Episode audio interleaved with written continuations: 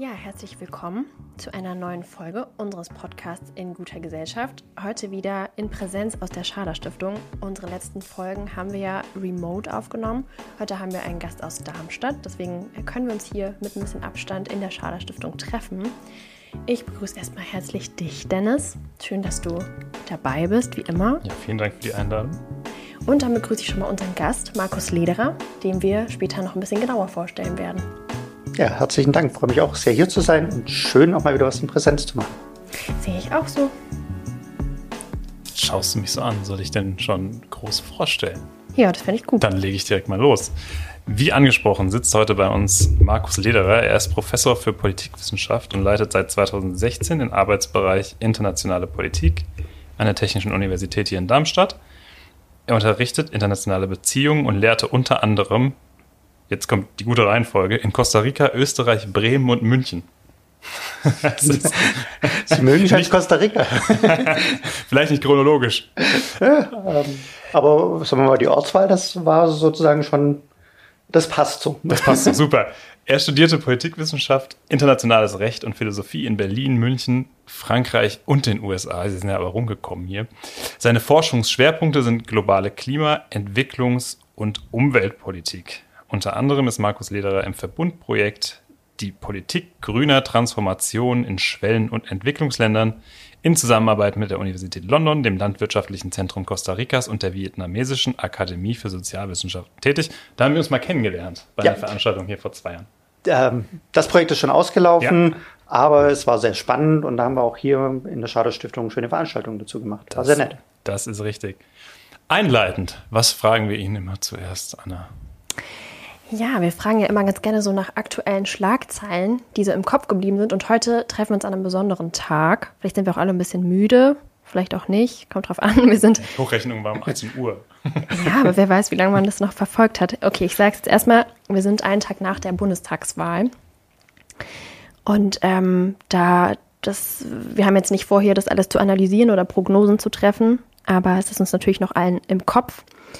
Ähm, ist es so, dass Ihnen eine andere Schlagzeile gerade im Kopf ist oder ist alles Bundestagswahl noch im Kopf?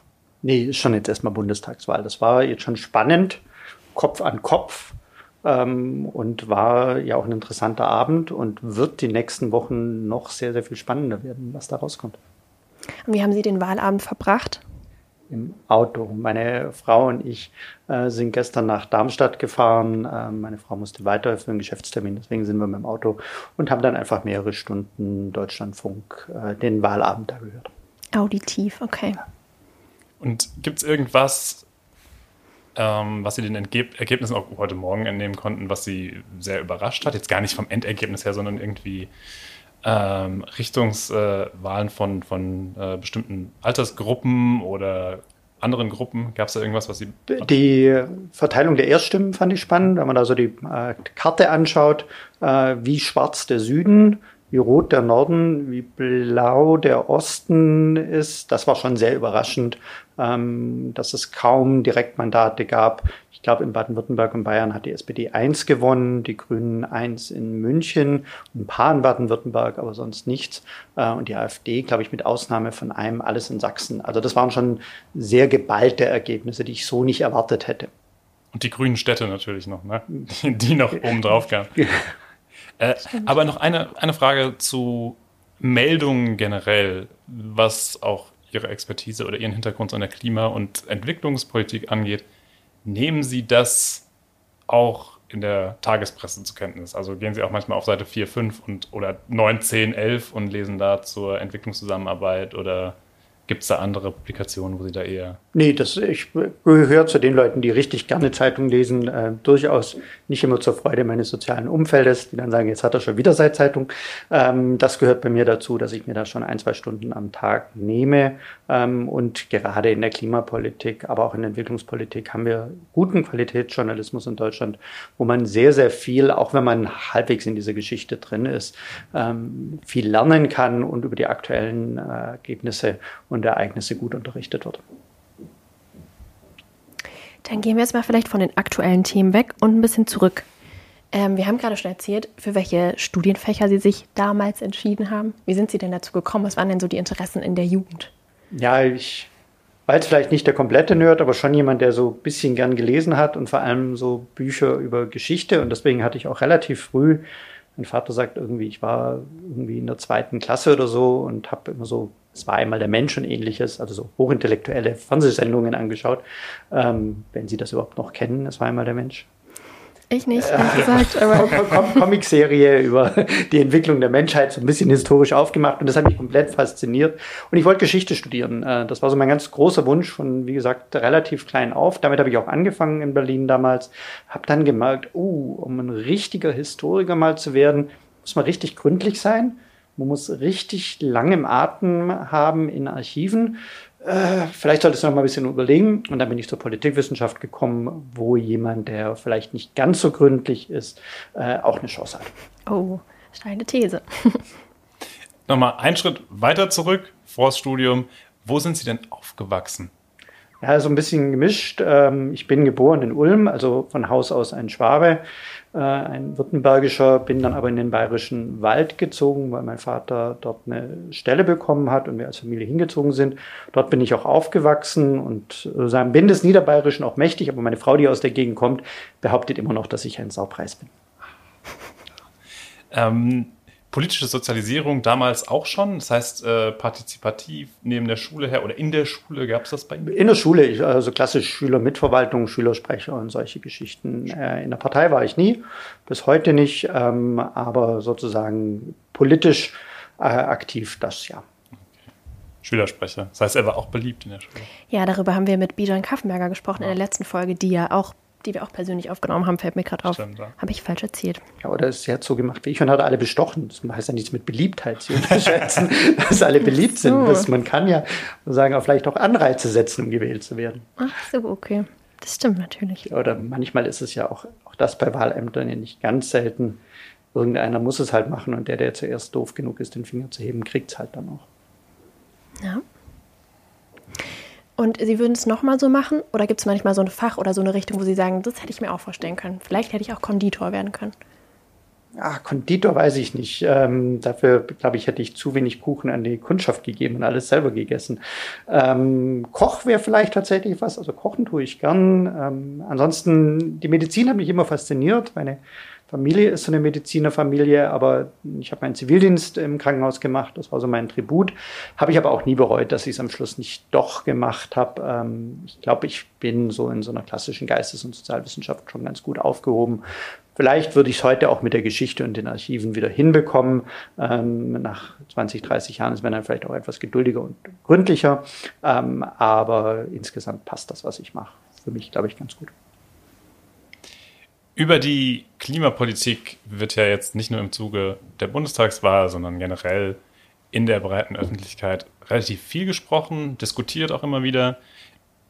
Über die Entwicklungszusammenarbeit ein bisschen weniger.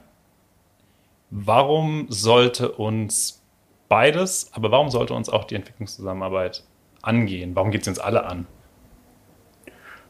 Also ich würde mal vielleicht mit zwei Gründen anfangen. Ähm, wir leben schlicht und einfach auf einer Welt, die viele Interdependenzen hat. Also da hängt einfach viel mit vielem zusammen. Die Flüchtlingskrise, also ich kann ja immer noch sagen, das ist mir doch egal, ob Menschen in Afrika oder Südasien arm sind. Naja, meistens fängt es an, mich dann zu interessieren, wenn diese Leute vielleicht doch sich auf den Weg machen und zu uns kommen. Es gibt ja den großen Slogan, der manchmal vielleicht auch so ein bisschen sehr überspitzt ist, Fluchtursachen äh, dort bekämpfen, wo sie anfallen.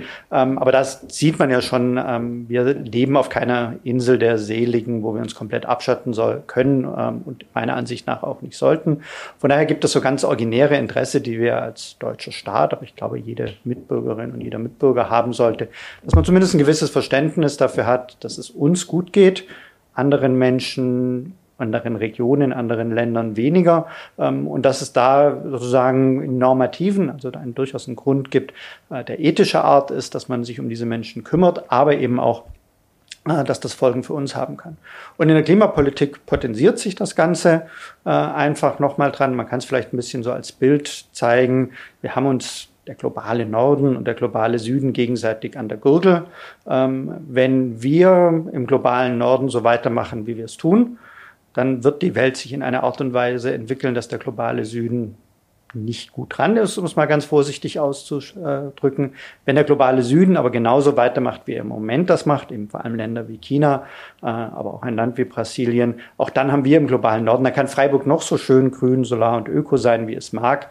Es ist trotzdem, Sie entschuldigen, am Arsch. Ich habe gerade drüber nachgedacht, ähm, ob diese Themen Themen sind, die so im medialen Diskurs, vielleicht auch im Wahlkampf und so weiter auch ein bisschen hm, missbraucht werden für die eigenen Interessen, ohne dass das AkteurInnen manchmal so ernst nehmen, was sie da sagen? Das passiert bestimmt. Sagen wir mal, der Kantianer in Ihnen würde wahrscheinlich sagen, das darf doch nicht sein, dass Leute das irgendwie missbrauchen für eigene Interessen. Ich bin dann so ein bisschen mehr, der sagt, äh, ich denke von den Konsequenzen her, eigentlich ist mir das wurscht, warum die Leute es tun und warum sie es sagen. Wenn sie es nur für ihre eigenen Interessen sich für Klima- und Entwicklungspolitik interessieren, so wird. Hauptsache, wir kriegen die Situation vom Eis und schaffen am Schluss Dinge, die besser funktionieren. Was dann die jeweilige Motivation dahinter ist, ist mir so dann erstmal egal. Und wie schaffen wir das, dass Menschen sich auch für Dinge interessieren, die nicht vor der eigenen Haustür stattfinden und die nicht sie selbst äh, in erster Konsequenz betreffen? Oder nicht unmittelbar? Ja, ich glaube, wir müssen Narrative aufzeigen und das sollen nicht immer gleich Horrorszenarien sein.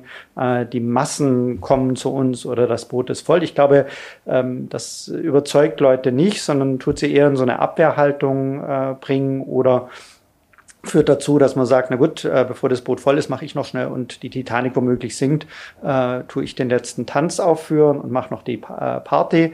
Ähm, ich glaube, man muss Leute mitnehmen, dass sie A, große Möglichkeiten auch haben, etwas zu verändern, sei es durch ihren persönlichen äh, Konsum, sei es durch ihre persönlichen Entscheidungen, ähm, sei es auch durch ihren persönlichen Lebensstil, dass sie aber auch durch politische Entscheidungen äh, eine Welt hinterlassen können, die nicht nur für sie, sondern eben auch für die nachfolgenden Generationen mindestens so gut ist wie das, was wir hier erleben dürfen vielleicht auch ein bisschen an der Kommunikation arbeiten, um die Zusammenhänge von beidem aufzuzeigen. Ich möchte aber nochmal anders hinspringen, und zwar zur Kooperation. Sie sind ja Wissenschaftler, das haben wir ja jetzt, äh, so, schimpfen Sie sich, das haben wir jetzt gehört, in der internationalen Kooperation mit anderen WissenschaftlerInnen, globaler Norden, globaler Süden unterwegs. Erste, erste Frage zwischendrin schon, wie viele Sprachen sprechen Sie denn eigentlich als Nee, da bin ich jetzt nicht so das, der Crack. Also ich äh, komme auf Englisch, äh, sagen wir mal, jetzt nicht auf Muttersprachlerniveau, aber schon sehr gut zurecht. Ähm, aber auf Französisch äh, wird es dann schon peinlich und auf Spanisch äh, sozusagen kann ich ganz gut verstehen, aber sie wollen mich nicht auf Spanisch hören. Und ich hätte mich auch geweigert, einen Schritt in dieses Gebäude zu setzen, wenn sie gesagt hätten, wir sprechen heute auf Spanisch. Ähm, und sagen wir mal, mein Latein ist auch, glaube ich, leicht eingerostet. Also da ist so eine gewisse Sprachkompetenz da, aber die ähm, ist sozusagen, sagen wir mal, eher durchschnittlich und ähm, es ist auf keinen Fall so, dass wie, also meine Frau kann es zum Beispiel wunderbarst, die kann von einer Sprache in die nächste wechseln. Wenn ich drei Sätze auf Französisch gesagt habe und dann zwei auf Englisch sagen muss, dann hört sich das an, als wenn ich Chinesisch reden würde. Das ist furchtbar. Das heißt, bei Ihnen helfen die Forschungsaufenthalte, die drei Monate an einem Ort sind, wo sie dann die gleiche Sprache sprechen, dann groovt man sich ein und dann dann, genau, dann funktioniert ja. das halb. Zum Beispiel Costa Rica, was wir vorhin schon hatten, was ja schon ein sehr schöner Ort ist, aber da sprechen alle Englisch und die Uni hat mich dafür besser bezahlt, dass ich auf Englisch unterrichte, weil dann konnten die ihren Studis mehr abknüpfen. Ähm, und ich glaube, es war gut, dass ich da nicht auf Spanisch unterrichtet habe. sehr gut. Ähm, kommen wir zurück. Also Kooperation unter WissenschaftlerInnen auf globalerer Ebene. Wie funktioniert Wissenschaft in anderen Nationen? Gibt es Eigenheiten, die Sie kennengelernt haben bei Ihren Aufenthalten an anderen Orten? Die Sie von hier nicht kannten? Ja, das auf jeden Fall. Ähm, fangen wir vielleicht mit den USA an, wo man es am deutlichsten sehen kann. Da ist Wissenschaft noch viel mehr sehr, sehr kompetitiv. Ähm, es geht sehr früh und ich war gerade so fertig mit meiner damals Magisterarbeit und war dann so im ersten Jahr meiner Promotion an einer sehr renommierten Universität in den USA. Da hat mein Doktorvater einfach ein bisschen was gedeichselt, dass ich mich da mal so rein, dass ich da mal reinschnuppern kann. Und ähm, was mich so ein bisschen erstaunt hat, was dann sehr spannend war, aber auch ein bisschen, warum ich nie zum Beispiel in den USA arbeiten wollte, ähm, man hat nicht geschaut, was sind die Probleme, die gelöst werden müssen, sondern wo ist noch so eine kleine Nische, die man besetzen muss, äh, damit man in dieser Profession weiterkommt. Das ist also ein extrem hoher Grad an Professionalität. Die Leute sind super, die arbeiten sich auf gut Deutsch den Arsch ab, äh, publizieren äh, wahnsinnig gut, kennen ihre Literatur, besser im Regelfall, als das unser einer kann, aber in einer sehr instrumentellen Art und Weise und vielleicht weniger so von den großen Problemen her gedacht. Ähm, und da finde ich es, dass eben, und das ist sehr verallgemeinert, aber das deutsche Wissenschaftsverständnis schon noch so ein bisschen, dass wir sagen, Mensch, da gibt es Probleme und kann denn Wissenschaft einen Beitrag leisten? Und dann gehen wir eher dahin, dich auch für Großbritannien äh, zum Beispiel ähnlich sehen. Ähm, in Ländern, sagen wir mal, des globalen Südens kann man jetzt auch nicht verallgemeinern, äh, aber in China zum Beispiel ist, gehört man noch sehr viel mehr zur Elite ähm, oder auch in Indien und sozusagen, da gibt es nochmal so eine ganz andere, ist auch Klassenbewusstsein als Wissenschaftler, als das jetzt hier in Deutschland äh, die Zeiten, dass Professorinnen ja irgendwie zu einer Elite gehörten. Das tun sie finanziell noch, aber jetzt sagen wir mal sonst auch nicht mehr.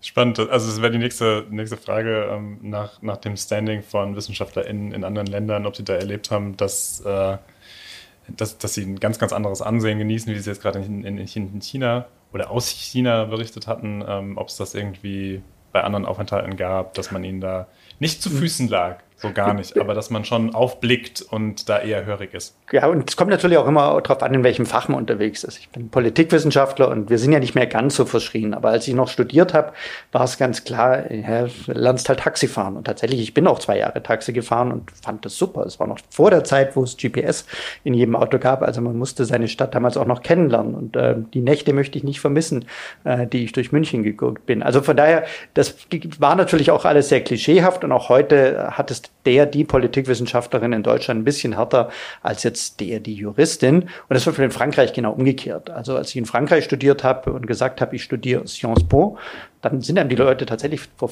zu den Füßen gelegen, weil es extrem kompetitiv ist. Man muss diese Meritokratie durchlaufen, die verschiedenen Konkurs, also so Wettbewerbe, äh, dass man da überhaupt studieren darf.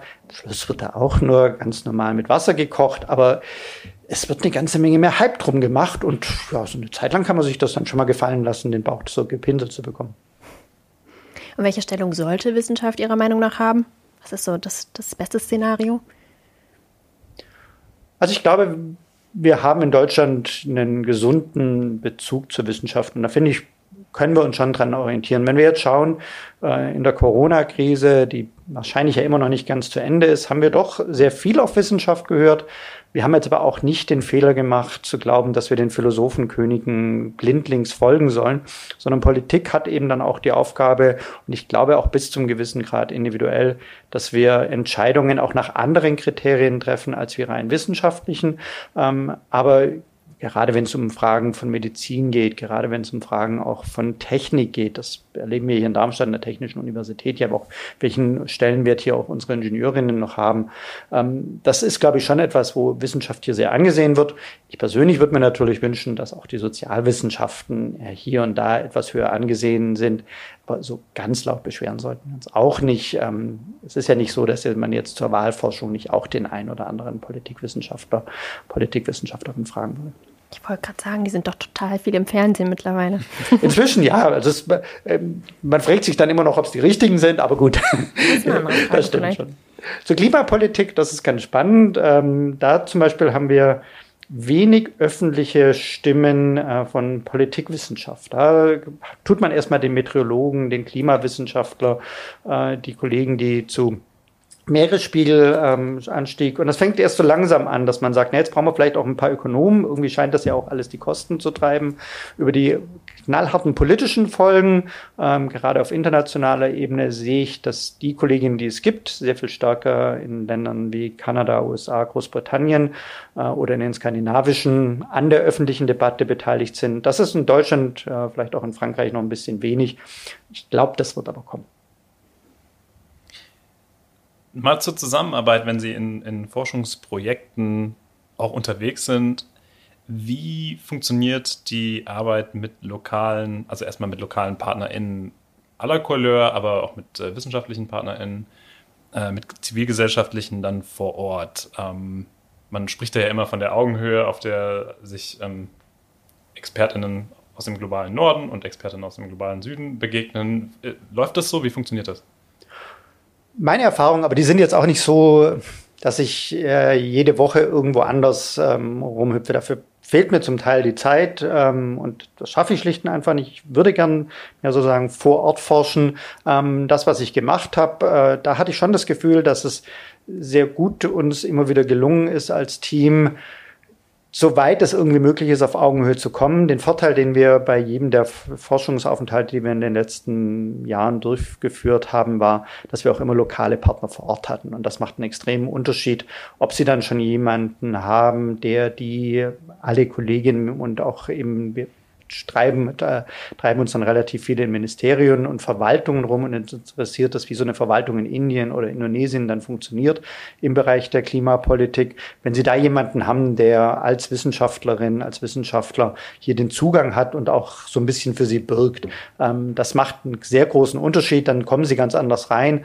Und wenn Sie dann, haben wir mal, vielleicht auch äh, sagen, dass äh, heute das Wetter schön ist oder Sie ein Kompliment machen ähm, oder dann dann, ähm, das passiert nicht immer, aber hier und da, Sie eine Chance haben, auch mal mit jemandem abends ein Bier trinken zu gehen, dann können Sie auch auf Augenhöhe viele, viele Dinge passieren. Worauf die Leute gar keinen Bock haben, ist, dass unser einer kommt nach Indien und Ihnen dann irgendwie erzählt, so müsstet ihr es aber machen. Aber die Zeiten sind auch vorbei, dass der weiße Mann im globalen Süden erzählen kann, wie die Welt regiert werden soll das passiert nicht mehr und wo es passiert, werden die Leute ganz schnell, ganz klar, schlicht einfach rausgeschmissen. Das heißt, jetzt nachgehend und auch darauf eingehend, so der Vorwurf ähm, einer, sagen wir mal, eurozentristischen Perspektive in der Wissenschaft, wenn KollegInnen aus dem globalen Norden in den globalen Süden gehen, ähm, existiert der weniger, wie Sie gerade sagten, oder wie reagieren die Kolleginnen im, im Süden? Also es gibt sicherlich einen gewissen Eurozentrismus. Das würde ich gar nicht in Abrede stellen, weil Mann, Frau kann sich ja gar nicht von seinen Perspektiven freimachen und dass wir in vielen Bereichen äh, einfach noch eine klassische Hegemonie ähm, im Wissenschaftsbetrieb eben auch äh, des globalen Nordens haben, äh, ist auch sagen will ich gar nicht leugnen. Aber sagen wir mal so im täglichen Umgang äh, gerade mit Behörden, auch innerhalb von internationalen Organisationen ähm, oder eben auch mit NGOs würde ich sagen, ist das schon eben nicht mehr der weiße Mann erzählt und die äh, sozusagen arme einheimische Elite hört zu und macht dann. Das passiert so nicht mehr. Ähm, den Eurozentrismus, wir werden den auch nie ganz loswerden. Das gelingt vielleicht noch eher in Fächern wie wir, der klassischen Ethnologie, wo sie auch wirklich Monate und teilweise Jahre in einem Land äh, verbringen und dann auch ganz anders nochmal eintauchen können und auch ganz anders selber über ihre Positionen reflektieren.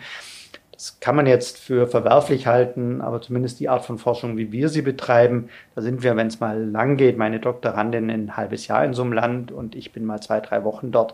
Da kommen sie gar nicht so tief, dass sie mit Hunderten von Einheimischen in Anführungsstrichen irgendwie in Berührung kommen, sondern sie haben ausgewählte äh, Eliten im Regelfall, äh, gerade wenn sie mit Ministerien oder NGOs ähm, reden oder Politikerinnen. Das ist ja sozusagen Leute, die soziokulturell oft sehr, sehr viel näher sind ähm, als jetzt Leute, die, sagen wir mal, in Offenbach was zu tun haben, sind vielleicht viel weiter von mir weg ähm, als wie diejenigen, mit denen ich in irgendeinem indischen Ministerium rumhänge. Bei den Besuchen vor Ort, bei der Forschung vor Ort oder auch bei den, bei den Treffen, Gesprächen nur vor Ort, gab es für Sie jetzt wieder ganz persönlich als äh, ja, erstmal Wissenschaftler, aber natürlich jetzt als Mensch auch, äh, brenzlige Situationen? Ist es äh, ist vorgekommen, dass Sie, dass Sie sich da äh, über Tage oder auch nur in kleinen Momenten unwohl gefühlt haben? Also unwohl nicht. Objektiv gesehen war wahrscheinlich mein Aufenthalt im Jemen vor dem Bürgerkrieg so dass es da tatsächlich eine gewisse Gefahr gab, wobei ich dort mit einem Sicherheitsbeauftragten für deutsche äh, Wissenschaftler, aber eben auch EZ, also Entwicklungszusammenarbeitspersonal, sozusagen eine Einweisung bekommen habe. Der war vorher bei der Bundeswehr und wusste also auch, von was er redet. Und ich habe ihn dann so ein bisschen, nachdem das der offizielle Teil vorbei war, gefragt, ja, und heißt das jetzt, dass ich mich durch Sanaa, also durch die Hauptstadt, nicht bewegen kann? Und da hat er, aber das ist jetzt eben auch ein paar Jahre her, gesagt, es war alles überhaupt kein Problem, Markus, da gehst du einfach rum. Wenn, dann schießen die sich gegenseitig ab. Die schießen nicht auf Weißnasen wie dich, weil das macht viel zu viel Stress. Ähm, die Zeiten sind andere. Inzwischen würde ich nicht mehr so äh, einfach so durch Sana gehen, aber damals war das überhaupt gar kein Problem. Ähm, in Afghanistan, wo ich war, da hatte man überhaupt gar keine Möglichkeit, allein irgendwo rumzulaufen. Man war immer in irgendeinem Konvoi oder äh, in irgendeinem Auto, was äh, viel zu dicke Stahl. Füße oder Stahlteile um sich herum hatte. Ähm, da ist man gar nicht sozusagen in die Versuchung gekommen. Aber da, ich war da ja auch überall immer mal nur so ein paar Wochen. Hm? Ist natürlich für weibliche Kolleginnen dann nochmal äh, vermutlich eine ganz andere Gefahrenlage oder eine andere Situation kann eine ganz andere, es kommt auch wirklich darauf an, was für eine Art von Forschung sie machen. Also gerade zum Beispiel in Afghanistan ähm, war es so, dass wir durchaus, ja, vielleicht knapp die Hälfte der äh, Kolleginnen aus Europa waren tatsächlich weiblich. Äh, das wurde auch sehr stark von der, äh, also es war eine Projekt, wo wir Universitätskolleginnen aus Afghanistan ähm, mit unterrichtet haben und sozusagen an die internationale Forschung herangebracht haben. Und Sie müssen sich so vorstellen, in Afghanistan eine junge Kollegin, die da jetzt Professorin für Politikwissenschaft ist, da können Sie froh sein, wenn Sie bei uns das Äquivalent vielleicht so von drei, vier Semestern Studium auf einem Bachelor-Niveau hat. Also da ist sozusagen anders als, auch als in Syrien äh, oder auch im Jemen tatsächlich, äh, ist das Niveau gerade in den Sozialwissenschaften, da haben die Taliban davor alles kaputt gemacht und schon davor war es nicht besonders hoch. Ähm, also von daher äh, waren da auch das ganz große Bemühen, äh, die afghanischen Kolleginnen zu fördern. Und deswegen waren auch sehr viele deutsche Kolleginnen mit davor, sozusagen, dass man auch so ein bisschen ein Role Model hat. Ähm, und da die aber im gleichen Bubble wie jetzt auch ich waren, die sind halt genauso in den gepanzerten Fahrzeugen rumgefahren oder waren eben nur in den fünf Restaurants, wo die Bundeswehr und die GIZ, also die entwicklungspolitischen Organisationen, gesagt haben, da gibt's genügend äh, AK-47 davor, da dürft ihr rein und da könnt ihr dann Abendessen. Ansonsten sind wir mit der Bevölkerung nicht in Kontakt gekommen. Es gibt Kolleginnen, aber das ist nicht eine Forschung, die ich mache, äh, die eben auch auf eigene Faust losgezogen sind. Und dann ist der Gefährdungsgrad ein ganz anderer. Ähm, würde ich spannend finden, hatte ich keine Gelegenheit, bin ich vielleicht auch ein bisschen zu sehr ein Schisser. Ähm, inzwischen glaube ich auch zu alt für sowas. Ähm, wenn ich noch mal 30 wäre, würde ich mir das überlegen. Ähm, aber ich bewundere die Kolleginnen, die das machen, das geht. Ähm, ich habe es aber so nicht gemacht, von daher rede ich auch ein bisschen über Dinge, wo ich keine Ahnung habe. Ähm, okay, könnte jetzt gemein klingen, aber apropos reden über Dinge, von denen man keine Ahnung hat. Sie reden mit einem Wissenschaftler. ja. Äh, nein, nur eine kurze Rückfrage, weil, also es würde mich interessieren, weil Sie sagten, dass ähm, man ja im globalen Süden dann auch durchaus äh, nur in Kontakt mit den Eliten vor Ort kommt oder dass man in gepanzerten Fahrzeugen ähm, Orte besucht, die entweder nur von Eliten frequentiert werden oder wo nur Eliten Zugang hin haben. Und jetzt haben sie aber bei allen oder an allen Orten, die sie da besucht haben oder besuchen, ähm, ja einen Großteil der Bevölkerung, der Beforschten vielleicht auch, mit denen sie überhaupt nicht in Kontakt kommen oder wie funktioniert das dann? Hat man, was ist das Gefühl in einem selbst dann, wenn man immer nur von außen oder auch von ein bisschen weiter oben drauf schaut? Das ist natürlich da und das sollte man auch immer selbstkritisch reflektieren. Ähm, ich habe persönlich kein Problem damit, weil wenn ich jetzt äh, schaue, die Art von Forschung, die ich mache, geht sehr stark Richtung Verwaltung. Das passiert in Ministerien. Und wenn ich jetzt äh, sagen würde, ich untersuche die EU, dann schaue ich ja auch nicht, ähm, wie tut denn der kleine Brüsseler Beamte oder ähm, Arbeiter, Arbeiterin äh, mit der Klimafrage umgehen, sondern ich schaue, was macht denn die äh, Kommission im Bereich Klima und würde dann versuchen, Frau von der Leyen vielleicht zu interviewen ähm, oder den Kommissar für Klima- und Umweltfragen. Ähm, also das hat man immer, oder wenn Sie in Deutschland eben dann Forschung zu Darmstadt machen und dann eben unseren OB befragen, dann wissen Sie ja auch nicht äh, sozusagen, wie jeder einzelne Darmstädter darüber nachdenkt. Insofern, wenn wir in Indien äh, herausarbeiten, wie das indische Regierung die Forstpolitik im Land umsetzt, was natürlich ein großer Erfolg ist, ja, dann wissen wir nicht, wie die einzelnen Gemeinden ähm, in diesen äh, Wäldern, wo wir tatsächlich auch maoistische Aufstände und so haben, mit denen reden wir dann nicht. Ja. Ähm, aber das ist sozusagen, andere machen das ähm, und das ist, glaube ich, auch wichtig. Aber es ist auch wichtig, sozusagen diese offiziellen und bürokratischen Strukturen auch so ein bisschen zu verstehen. Ähm, und da wir uns eh schon in viel zu vielen Ländern rumtreiben, versuchen wir wenigstens da ein wenig Expertise dann für diese Strukturen aufzubauen und wenn wir jetzt behaupten würden, wir würden auch noch mit allen quatschen, dann wären ja vollends unglaubwürdig. Aber die anderen, die da auf anderer Ebene arbeiten, machen das genug. Glaube ich schon. Also ich glaube, ähm, es kann immer mehr geben. Man kann fragen, ob das, äh, auf was die Fördergeschichten, solche äh, Forschung können Sie ja nicht machen, wenn sie nicht Drittmittel gefördert ist. Ähm, dafür brauchen sie Personal. Ich hatte es vorhin schon gesagt, ich selber treibe mich kaum noch in diesen Ländern selber rum, sondern schicke dann meistens meine Doktorandinnen für längere Zeiträume dahin, damit die auch wirklich ein bisschen die Lokalexpertise aufbauen können. Ähm, aber die müssen auch irgendwie bezahlt werden und sind dann halt auch raus aus der Lehre. Sprich, das sind nicht die normalen Mitarbeiterinnen, die wir klassisch sonst im Lehrbetrieb drin haben. Ähm, und um ein halbes Jahr in Indien ähm, dann leben zu können, brauchen sie einfach Knete, die ich in meinem normalen Lehrstuhlbetrieb so nicht habe. Ähm, und jetzt kann man fragen, sind die Entscheidungen von den verschiedenen Gebern, Förderern, Wissenschaftsorganisationen hier gut genug. Unsere Erfahrungen sind, dass zum Beispiel die Deutsche Forschungsgesellschaft hier tolle Arbeit leistet und solche Art von Forschung auch unterstützt. Man könnte vielleicht hier und da sagen, es wäre schön, wenn es auch noch mehr Kooperation mit äh, den Institutionen vor Ort geben könnte, wenn sie da auch Gelder hin transferieren. Weil es ist immer schön, wenn sie sagen, ach Mensch, du in Indonesien, du liebe Uni, möchtest du nicht mit mir arbeiten? Die erste Frage, und ich finde eine völlig berechtigte Frage ist, ja, what's in for me? Sprich, die wollen dann auch Gehalt, die wollen dann auch Leute einstellen, die wollen dann auch äh, rumreisen können ähm, oder die wollen auch schlicht und einfach mal die Möglichkeit haben, ein schönes Dinner zu finanzieren und so weiter. Äh, kann man da fragen, ist das dann nicht Korruption und so weiter? Naja, aber jede Stiftung tut ja auch hier und da am Ende von so einer Veranstaltung Brezeln und Wein ausschenken, weil das halt einfach hilft, um ins Gespräch zu kommen. Und wenn sie da die Mittel nicht haben, wird es schwierig. Da fehlt es vielleicht hier und da, aber ich glaube, wir können uns in Deutschland noch relativ glücklich sein. Ich schimpfe immer so ein bisschen mit der EU, wenn ich eine Möglichkeit habe. Die finanziert meiner Erachtens nach zu viel Forschung, die immer etwas für Europa bringen muss und ich finde, wir könnten durchaus auch Forschung finanzieren, die eben nach Indien, Indonesien, Subsahara-Afrika oder Brasilien schaut, auch wenn nicht sofort hundertprozentig klar ist, was denn der Mehrwert für die EU ist. Wir haben nämlich eigentlich relativ wenig Ahnung über diese Länder, wenn man mal so schaut, wie viel Forschende tatsächlich zu einem Land wie Indien zum Beispiel arbeiten. Das ist eine Handvoll, wenn wir von der Klimapolitik reden. Ja, finde ich spannend, weil Sie jetzt auch sagten ähm, oder die Frage stellten, what's in for me? die ja nicht nur für ähm, die Menschen im globalen Süden gilt, die angesprochen werden, sondern auch für die Forschenden, die dorthin reisen, denn die bekommen ja im Zweifelsfall Drittmittel äh, von staatlichen oder nichtstaatlichen, in erster Linie meist von staatlichen Akteuren. Ähm, Gibt es da oder denkt man da manchmal über den Interessenkonflikt nach? Denn man geht mit Geldern oder mit Drittmittelgeldern ähm, in, in, in, den globalen Süden und forscht dann dort und hat aber vielleicht im Hinterkopf, dass man äh, eigene Interessen der, des staatlichen Akteurs äh, aus Deutschland vertritt oder aus der EU?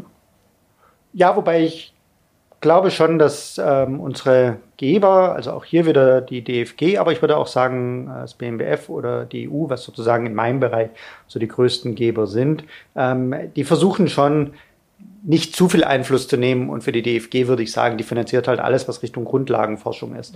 Ähm, natürlich hat man dann als Wissenschaftlerin, Wissenschaftler bestimmte Interessen, die man versucht auch mit umzusetzen. Aber ich glaube, dass es jedem von uns auch klar ist, dass wir in extrem privilegierten Situationen sind, wenn wir hier Steuergelder dann ausgeben können äh, für unsere Forschung ähm, und das überschneidet sich ja dann doch sehr oft, äh, weil man ja eben sehr transparent machen sollte und das, glaube ich, auch ganz gut funktioniert. Was will ich erforschen? Was ist der äh, Output am Schluss im Sinne von Publikationen, aber vielleicht eben auch in Beratungstätigkeit? Und das funktioniert, glaube ich, schon ganz gut. Okay. Ich würde gerne nochmal den Bogen, ja, den Bogen ein wenig spannen zum, zum Beginn unserer Unterhaltung ähm, und zur hm, zur Kommunikation kommen. Das heißt, die, wir hatten ja darüber gesprochen, dass äh, Klimapolitik, ja, Klimapolitik ist ein bisschen weiter vorne mittlerweile in der Süddeutschen, aber die Entwicklungszusammenarbeit vielleicht noch nicht. Und wenn Sie jetzt äh, in Forschungsprojekten, oder nicht nur Sie, auch bei Kolleginnen im globalen Süden aus Forschungsprojekten zurückkommen, wie kann die Wissenschaftskommunikation dann etwas optimiert werden? Das heißt, wie könnte äh, ein Interesse äh, ein breiteres gesellschaftliches Interesse äh, entstehen. Was, was kann man da verbessern? Oder haben Sie das Gefühl, das läuft sowieso schon, weil Sie sagten ja, das ändert sich alles ein wenig und das läuft sowieso schon in die richtige Richtung? Die Kommunikation, die ich primär betreibe, die ist tatsächlich die wissenschaftliche, sprich ich publiziere in den verschiedenen Zeitschriften, ähm, wo dann aber eben zum größten Teil, und da sind wir, glaube ich, dann eher bei 95 Prozent, Fachkolleginnen diese Art von Artikeln dann lesen. Ähm, und da habe ich das Gefühl, dass zumindest mal, wenn wir auf die großen Schwellenländer schauen, wie China, aber auch Indien, dass da schon ein sehr großes Interesse ist und dass es da auch einen wirklichen Austausch gibt. Sprich, da gibt es genügend Leute, die miteinander über Politik, äh, aber eben auch über viele soziologische äh, oder andere Fragen im Bereich der Klimapolitik inzwischen gut streiten. Äh, also da sehe ich das Problem relativ wenig. Es ist manchmal noch, vielleicht sagen wir mal, das ist das, wo ich den nächst größeren Kommunikationszusammenhang bei mir sehe, ähm, wenn ich mit Kolleginnen aus Organisationen spreche, die im Bereich der Entwicklungspolitik zu tun haben ähm, oder eben direkt mit Politikerinnen, da ist dann schon die Tatsache, dass ein bisschen weniger, vor allem eben bei der letzten Gruppe, auch wieder die klassische Frage, what's in for me? Und da interessiert der Regenwald in Indonesien kaum, ähm, dass sie irgendeinen Politiker, Politikerin heute dafür gewinnen, ähm, hier mehr als auf so einer rhetorischen Ebene, das ist aber alles ganz schlimm, was da unten passiert und es muss doch was gemacht werden. Das ist schwierig, ist aber auch verständlich. Die Leute werden ja gewählt und sehen es auch als ihr Mandat an sich erstmal um die Probleme vor Ort, sprich hier in ihrem Wahlkreis oder in Deutschland zu kümmern. Ähm, und dann kommen mal so Sachen wie Afghanistan vielleicht hoch oder mal kurzfristig äh, Klimaprobleme. Dann werden wir, aber da glaube ich, sind wir auch auf einem Weg, sehr viel mehr verstehen müssen, dass äh, alles das, was wir hier machen, eben tatsächlich sehr eng mit dem globalen Süden zusammenhängt und umgekehrt. Wenn ich jetzt nicht schon zu lange gequatscht habe, gebe ich noch ein Beispiel. Bitte. Wunderbar. Ähm, dann gebe ich einfach mal sozusagen ein Beispiel, was zumindest mich immer so ein bisschen umhaut. Ähm, wenn man einfach mal überlegt, wie viel wir in der Menschheitsgeschichte verbaut haben. So Stadt und Bauen und Wohnen ist ja auch so ein Thema hier bei Ihnen in der Stiftung. Dann kann man da mal sagen, na gut, dann tun wir mal all die Beton, Holz, Glas und so weiter auf einen Haufen, tun das ein bisschen pressen und machen so einen Maßstab, dass wir so einen klassischen Zauberwürfel aus all den Materialien der letzten 10.000 Jahre zusammenbauen. Und wenn wir jetzt sagen, jetzt überlegen wir mal so die nächsten 30 Jahre bis 2050, wie viel Masse werden wir da verbauen? Wie viel Zement werden wir brauchen? Wie viel Glas, wie viel Beton, wie viel Stahl? Dann werden wir also in den nächsten 30 Jahren wieder einen Zauberwürfel verbauen. Sprich, wir haben in 10.000 Jahren Menschheitsgeschichte so viel verbaut, wie wir wahrscheinlich jetzt in 30 Jahren verbauen. Und nein, das wird nicht in Darmstadt sein. Das sozusagen ist nicht mal der Lack ganz oben, der irgendwie in Deutschland hier einen Unterschied macht, sondern das sind die Megastädte im globalen Süden. Ähm, und das ist, glaube ich, jedem von uns klar, wenn wir jetzt auf 10.000 Jahre die Erde doch so verändert haben, dass wir schon von einem Anthropozän sprechen, von einem menschengemachten äh, Epoche, wo wir heute schon wichtiger sind, als irgendwelche Vulkane, auf, um die Erdoberfläche zu bestimmen. Und das haben wir in 10.000 Jahren geschafft. Mein Gott, was schaffen wir dann erst in 30 Jahren, wenn wir nochmal genau das Gleiche machen?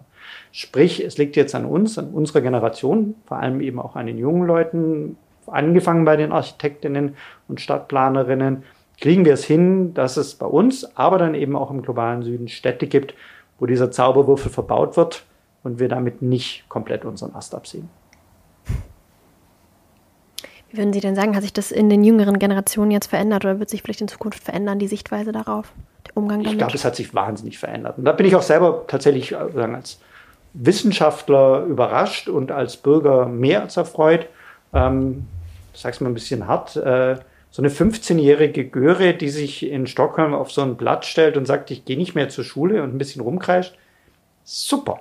Was die verändert hat äh, und mit ihr sozusagen alle, die ihr dann gefolgt sind und ähm, gerade letzten Freitag war wieder eine große Fridays for Future äh, Demonstration. Da hat sich wahnsinnig viel getan. Ob jetzt deswegen alle Veganerinnen werden müssen ähm, oder Öko-Kleidung tragen, da kann man drüber streiten, aber ich glaube, das Bewusstsein ist erstmal da und das ändert sehr viel in der Politik. Wir hatten ganz am Anfang, dass jetzt Wahl war. Diese Wahl war auch eine Klimawahl. Ähm, das hat man schon gesehen, dass eigentlich alle Parteien mit so einer Ausnahme darum gekämpft haben. Und gerade gestern war noch mal in dieser berühmten Elefantenrunde. Wir sind uns doch eh alle einig, dass wir beim Klima was machen müssen. Mhm. Wie gesagt, es gibt eine Ausnahme, aber über die müssen wir ja vielleicht auch heute nicht reden. Dann noch mal eine andere Frage zum Thema Gerechtigkeit. Wenn Sie jetzt sagten, dass es an den PlanerInnen im globalen Norden liegen kann, wie Konzepte entworfen werden, anders zu wohnen oder anders zu bauen, um diesen Würfel eben nicht äh, nochmal äh, zu brauchen. Wie ist es jetzt persönlich Ihrem Eindruck nach bei Kolleginnen im globalen Süden, von denen das jetzt auch erwartet wird, die ja aber noch nie den Würfel so ausgenutzt haben, ähm, wie gerade beschrieben? Gibt es da äh, Kon Kontroversen oder? Mhm. Gibt es viele Kontroversen und ich glaube, da müssen wir sehr differenziert äh, vorgehen. Fangen wir vielleicht mal bei China an. Ähm, China kann das Argument, was sie gebracht haben, macht das die ganze Zeit, aber faktisch gesehen, liebes China, zumindest mal als Staat insgesamt und sozusagen jetzt eben nicht äh, der arme Uigure äh, im Westen, sondern eben äh, der Shanghaier oder die Shanghaierin kann das Argument nicht mehr machen. Selbst historisch gesehen wird China irgendwann in den nächsten fünf bis zehn Jahren, und zehn Jahre ist schon sehr weit gedacht, auch historisch gesehen der größte Emittent sein. Also man sagt ja immer, da ist sozusagen auch vielleicht heute hat tatsächlich die durchschnittliche Chinesin einen äh, CO2-Abdruck, der höher ist als die durchschnittliche EU-Bürgerin. Deutschland sozusagen sind wir noch höher, äh, aber was EU-Bürgerinnen angeht, äh, sind wir sozusagen niedriger als die durchschnittliche Chinesin, ähm, also pro Person. Äh, und dann kann man immer noch argumentieren, ja, aber die in China, die tun doch irgendwie den, die dreckigen Zeug herstellen, die bauen die Barbie-Puppen, die dann ganz viel Plastik brauchen, mit denen wir dann spielen. Ähm, aber selbst wenn man das rausrechnet, ist der Verbrauch in China auch aufgrund des chinesischen Konsums extrem hoch. Und selbst wenn man das Historische reinrechnet, ähm, ist es so, dass China die Nummer eins, der Nummer eins Verschmutzer auch historisch ist. Insofern, China kann sich da nicht mehr verstecken. Und das gilt so langsam auch für äh, Staaten, selbst wie Südafrika, ähm, die auch einen extrem hohen CO2-Verbrauch haben. Wird es ganz anders, wenn wir in Staaten schauen wie Indien. Indien hat einen Pro-Kopf-Verbrauch, der ungefähr fünfmal kleiner ist äh, als wie der in China und historisch gesehen Klar, es sind eine ganze Menge Menschen und damit haben sie historisch auch was eingetragen, aber das wird noch ganz, ganz, ganz lange brauchen, bis historisch gesehen Indien den ganz großen Unterschied macht. Insofern müssen wir aufpassen, dass wir hier die Länder nicht in einen Topf werfen. Immer wieder spannend auch, ich muss da nochmal drauf zurückkommen. Ähm, also nicht Wissenschaftskommunikation, sondern Kommunikation eben über diese Themen und wo man vielleicht manchmal auch Menschen verlieren kann oder LeserInnen jetzt von, von äh, Zeitungen verlieren kann, China als Teil des globalen Südens. Ich glaube, wir sind uns da einig, mhm. aber es ist für viele halt ähm, das nicht ganz so naheliegend. Ja. ja, genau, aber ich meine, es ist die offizielle chinesische Position. ähm, und deswegen müssen wir damit umgehen. Ähm, aber da sind wir, glaube ich, und wahrscheinlich jetzt auch äh, sagen wir mal, der, die durchschnittliche Leserin des Darmstädter Echos, nein, China gehört nicht mehr zum globalen Süden. Okay. Aber in den Klimaverhandlungen macht China das immer noch, die chinesische Regierung, sehr deutlich, doch, wir sind es. Deswegen hatte ich es jetzt hier mit aufgeführt. Alles klar. Gut. Herr Lederer, wir gehen jetzt weg vom Fachlichen, würde ich mal sagen, ja, und hin zum Persönlichen. Ist das, habe ich das gut formuliert? Ja, war okay. Dann ist war okay. Gut, ich habe noch so eine Minute. oh, das ist gut. Gut, dass wir eine Minute haben. Das heißt nämlich Pistole auf die Brust. Ähm, haben wir jetzt so benannt, weil wir hatten mal einen Gast, der hat unsere Entweder-Oder-Fragen nicht so schnell beantwortet. Das hat richtig lang gedauert. Deswegen haben sie, sie haben Entweder-Oder und ähm, es gibt kein, kein schwammiges, naja, eigentlich beides, sondern ja, müssen sie schon so ein bisschen können ja schweigen, wenn Sie gar nichts sagen wollen. Ja, Oder mal die Frage. Weiter sagen ist vielleicht. Oder weiter. Okay, okay, gut, das ist so fair. Alles klar. Ähm, Netflix oder ZDF-Mediathek? Netflix. E-Book oder lieber auf Papier lesen? Papier. Qualitativ oder quantitativ? Qualitativ. Oh, ja. Anne Will oder Maybrit Illner? Oh je. Oh. Beides gut. Weiter. Ah. Briefwahl oder Wahllokal? Wahllokal. ARD oder ZDF-Hochrechnung? ARD. Homeoffice oder Büro? Beides. Momentan ja, Homeoffice, weil wir Corona haben. Ja, das ist gemein, aber kann, da darf man den Joker beides nehmen. Fahrrad oder Straßenbahn? Fahrrad. Ja, Lastenrad oder Straßenbahn? Äh, nee, äh, da ich auf dem Land wohne, habe ich kein Lastenrad, okay. sondern tatsächlich okay. dann ein Auto. Ähm, Online-Lehre oder Präsenzlehre? Präsenzlehre. Forschung oder Lehre? historisch gesehen Lehre, aktuell Forschung. Äh, Was sollte zuerst zum Grundrecht werden? Wasser oder Wohnen?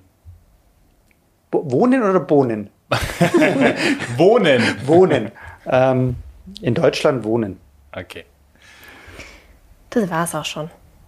Kurz und schmerzlos. Kurz und schmerzlos und Klingt doch gut. das ganz Persönliche haben sie ja Gott sei Dank. Ja, ja, außen vor krass. Das kommt aber jetzt leider noch so ein bisschen. Genau, wir Schauen sind wir Blicken wir in noch, ihre Seele. genau, wir sind jetzt nämlich noch in unserer Schlussrubrik äh, angekommen. Und zwar fragen wir da unsere Gäste immer ein bisschen nach ihren persönlichen Emotionen. Ähm, und da würden wir damit anfangen, sie zu fragen, was ihnen aktuell am meisten Angst macht. die Ignoranz gegenüber wissenschaftlicher Expertise im medizinischen Bereich gepaart mit einer völligen Ablehnung von Solidarität. Sprich, ich lasse mich nicht impfen, weil alle anderen machen es ja. Ich täte es vielleicht gut vertragen, aber ich sehe es nicht ein. Geht mir echt auf den Keks. Anderthalb Jahre drin ist es jetzt natürlich auch, wird immer größer. Zweite, noch, noch eine negative Emotion, dann sind sie durch. Was macht sie zurzeit am meisten wütend? Aber das ist wahrscheinlich dann, Ja, das schließt sehr gut an. Ja, vielleicht was anderes, was mich wütend macht, ähm, wenn man in der Politik behauptet, man würde Lösungen präsentieren, aber dann nur um den heißen Brei rumredet äh, und im Endeffekt ähm, völlig ignoriert, äh, dass die Probleme so nicht gelöst werden können.